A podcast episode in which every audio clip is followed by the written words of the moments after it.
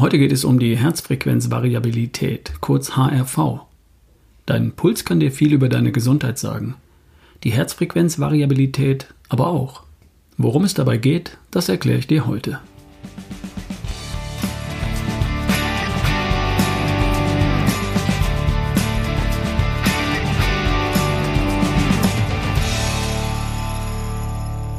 Ich bin's wieder, Ralf Bohlmann mit Erschaffe die beste Version von dir.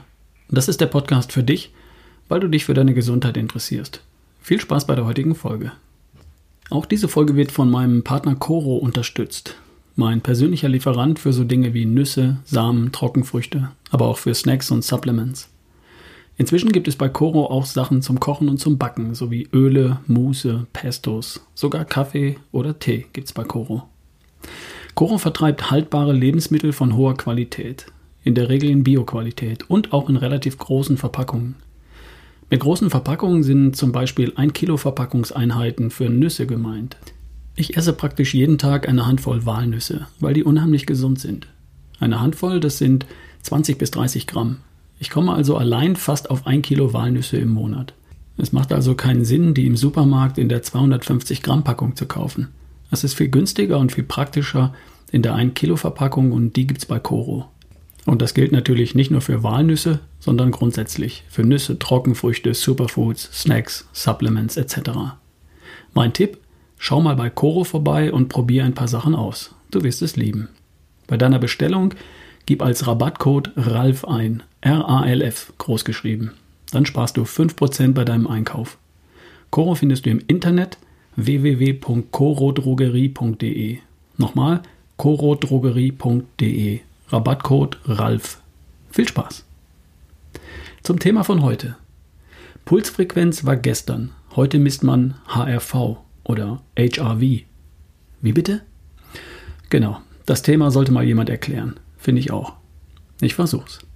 Die Pulsfrequenz kennst du. Wie oft schlägt dein Herz in der Minute? Die Pulsfrequenz oder Herzfrequenz sagt etwas über dich und über deine Gesundheit aus. Die Herzfrequenz variiert natürlich. Wenn du auf dem Sofa liegst, schlägt dein Herz vielleicht einmal in der Sekunde. Wenn du stramm marschierst, dann vielleicht zweimal in der Sekunde. Und wenn du um dein Leben rennst, dann eher dreimal in der Sekunde. Dein Herz schlägt umso schneller, je mehr Sauerstoff dein Körper gerade verbraucht. Sauerstoff brauchen die Zellen deines Körpers für die Energiegewinnung. Die Zellen verbrennen Zucker oder Fett mit Hilfe von Sauerstoff und dabei entsteht Zellenergie, in Form von ATP. Als Abfallprodukt entsteht dann Kohlendioxid, CO2. Blut transportiert den Sauerstoff, O2, von deinen Lungen, die den Sauerstoff aufnehmen, zu den Zellen hin und das Abfallprodukt Kohlendioxid, CO2, von den Zellen wieder zurück zur Lunge, die es dann wieder ausatmet. Das Blut ist das Transportmittel für Sauerstoff und Kohlendioxid zwischen den Lungen und den Zellen. Und das Herz ist die Pumpe, die das Blut hin und her bewegt.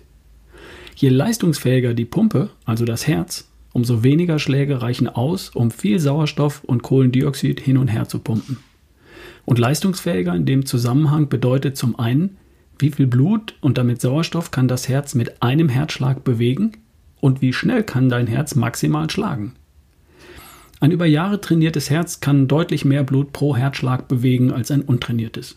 Und ein regelmäßig gefordertes Herz ist auch in der Lage, etwas öfter in der Minute zu schlagen als eines, das kaum gefordert wird. Was du gern hättest, wäre ein großes, starkes Herz, das mit wenigen Schlägen viel Blut bewegen kann und das gleichzeitig in der Lage ist, bei Bedarf auch sehr schnell zu schlagen. Beides kann man messen, indem man sich die Herzfrequenz ansieht, den sogenannten Puls. Wenn man die Herzfrequenz in Ruhe bzw. im Schlaf ansieht, dann kann man aus diesem sogenannten Ruhepuls daraus schließen, wie groß die Pumpleistung des Herzens ist, also wie viel Blut pro Herzschlag transportiert wird. Die Herzfrequenz in Ruhe hängt unter anderem vom Alter und vom Trainingszustand ab. Bei Leistungssportlern liegt der Ruhepuls bei 40 Schlägen oder auch darunter. Freizeitsportler kommen auf Werte von 50 bis 70 Schlägen pro Minute. Bei Untrainierten liegt der Ruhepuls auch schon bei 80 oder darüber. Der Ruhepuls sagt uns also etwas über die Punktleistung des Herzens und damit über den Trainingszustand. Und wenn ich den Ruhepuls über die Zeit verfolge, dann kriege ich auch mit, wenn da was nicht stimmt. Wenn ich zum Beispiel krank werde und mein Immunsystem schaffen muss. Die maximale Herzfrequenz kann ich auch messen. indem ich bei maximaler Anstrengung die Herzschläge pro Minute zähle. Dann weiß ich, wie schnell mein Herz maximal schlagen kann. Wenn ich das weiß, dann kann ich zum Beispiel über die aktuelle Herzfrequenz beim Sport, beim Laufen zum Beispiel, meine aktuelle Belastung und damit mein Training steuern. Auf diese Art kann ich beispielsweise meine Ausdauerleistung oder meine Schnelligkeit trainieren, je nachdem, bei welcher Herzfrequenz ich trainiere. Das ist alles schon lange bekannt. Ärzte fühlen schon seit Jahrhunderten den Puls ihrer Patienten, um zu sehen, wie es ihnen geht. Trainer messen schon seit Jahrzehnten den Puls von Athleten, um das Training zu verbessern. Inzwischen kann jeder jederzeit seine Pulsfrequenz messen und selbst auswerten oder die Auswertung einem Programm oder einer App überlassen. Jeder Fitness-Tracker fürs Handgelenk kann die Herzfrequenz messen und auswerten.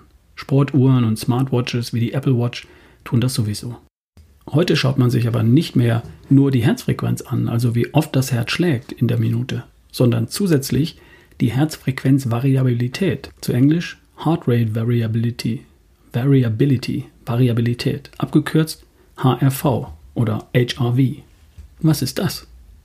Nun, wenn das Herz 60 Mal in der Minute schlägt, also im Durchschnitt einmal pro Sekunde, dann schlägt es nicht exakt zu jeder Sekunde einmal. Es schlägt, grob gesprochen, hin und wieder bereits nach 0,9 Sekunden und beim nächsten Mal vielleicht nach 1,1 Sekunden. Der zeitliche Abstand zwischen zwei Herzschlägen ist nicht immer exakt gleich, sondern er variiert. Das Herz schlägt innerhalb einer Minute mal mit etwas kürzeren und mal mit etwas längerem Abstand. Auch dann, wenn die grundsätzliche Herzfrequenz über längere Zeit sich nicht verändert.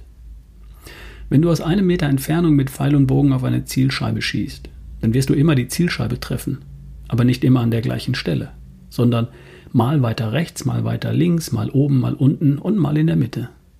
So eine Streuung gibt es auch bei der Pulsfrequenz. Und die wird mit der Herzfrequenzvariabilität oder HRV gemessen. Stell dir vor, du sitzt in einem Café und dort läuft Musik. Du beobachtest jemanden, der zur Musik in die Hände klatscht. Allerdings trifft er den Takt nicht genau.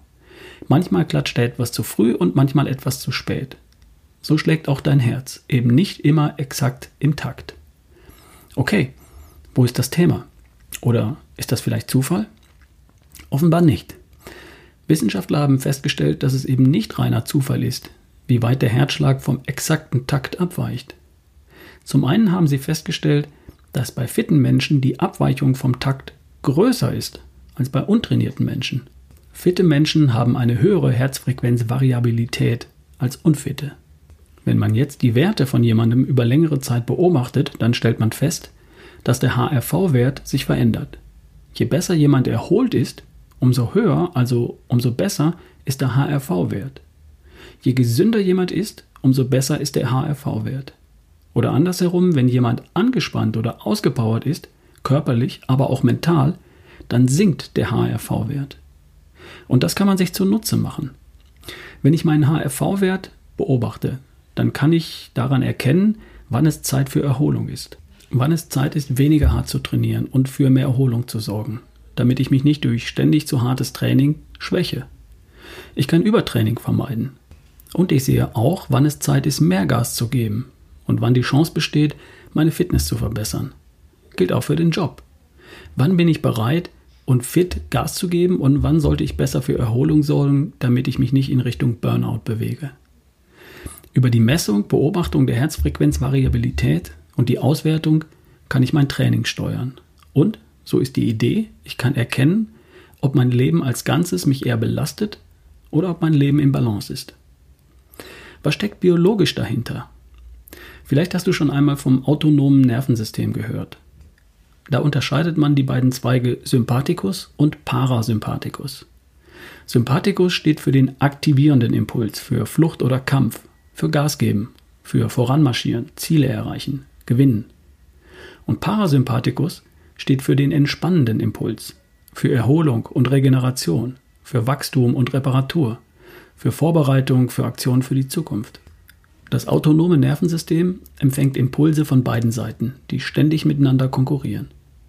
Die eine Seite will ständig jagen die andere Seite will ständig Pfeile schnitzen und den Bogen reparieren. Es braucht aber beides, ohne Pfeile kann der Jäger nicht jagen.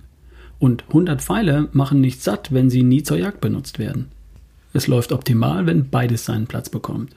Beide Aspekte haben Einfluss auf den nächsten Herzschlag. Der Sympathikus beschleunigt den Puls für mehr Leistung und mehr Power. Und der Parasympathikus bremst, damit das ganze System keinen Schaden nimmt. Eine höhere Herzfrequenzvariabilität sagt aus, dass der Körper sehr gut und sehr schnell auf beide Impulse reagiert. Schlag für Schlag reagiert der Körper präzise auf kleinste Veränderungen der Umwelt und der Rahmenbedingungen und ist so in der Lage, optimal zu performen. Wenn die Herzfrequenzvariabilität sinkt, dann dominiert eine Seite über die andere, was auf Dauer nicht gut ist. Ein hoher HRV bedeutet demnach, dein Nervensystem ist ausbalanciert. Es reagiert auf Impulse von beiden Seiten und du bist erholt und fit für alles, was da kommt. Welche Herzfrequenzvariabilität ist denn normal oder gut? Nun, der Wert ist sehr individuell und hängt von vielen Faktoren ab. In jedem Fall spielt das Alter eine große Rolle, aber auch der Fitnessgrad und sogar genetische Faktoren. Ein typischer Wert für einen 20-Jährigen kann zwischen 60 und 100 Millisekunden liegen. Typische Werte für einen 60-Jährigen liegen zwischen 30 und 50 Millisekunden.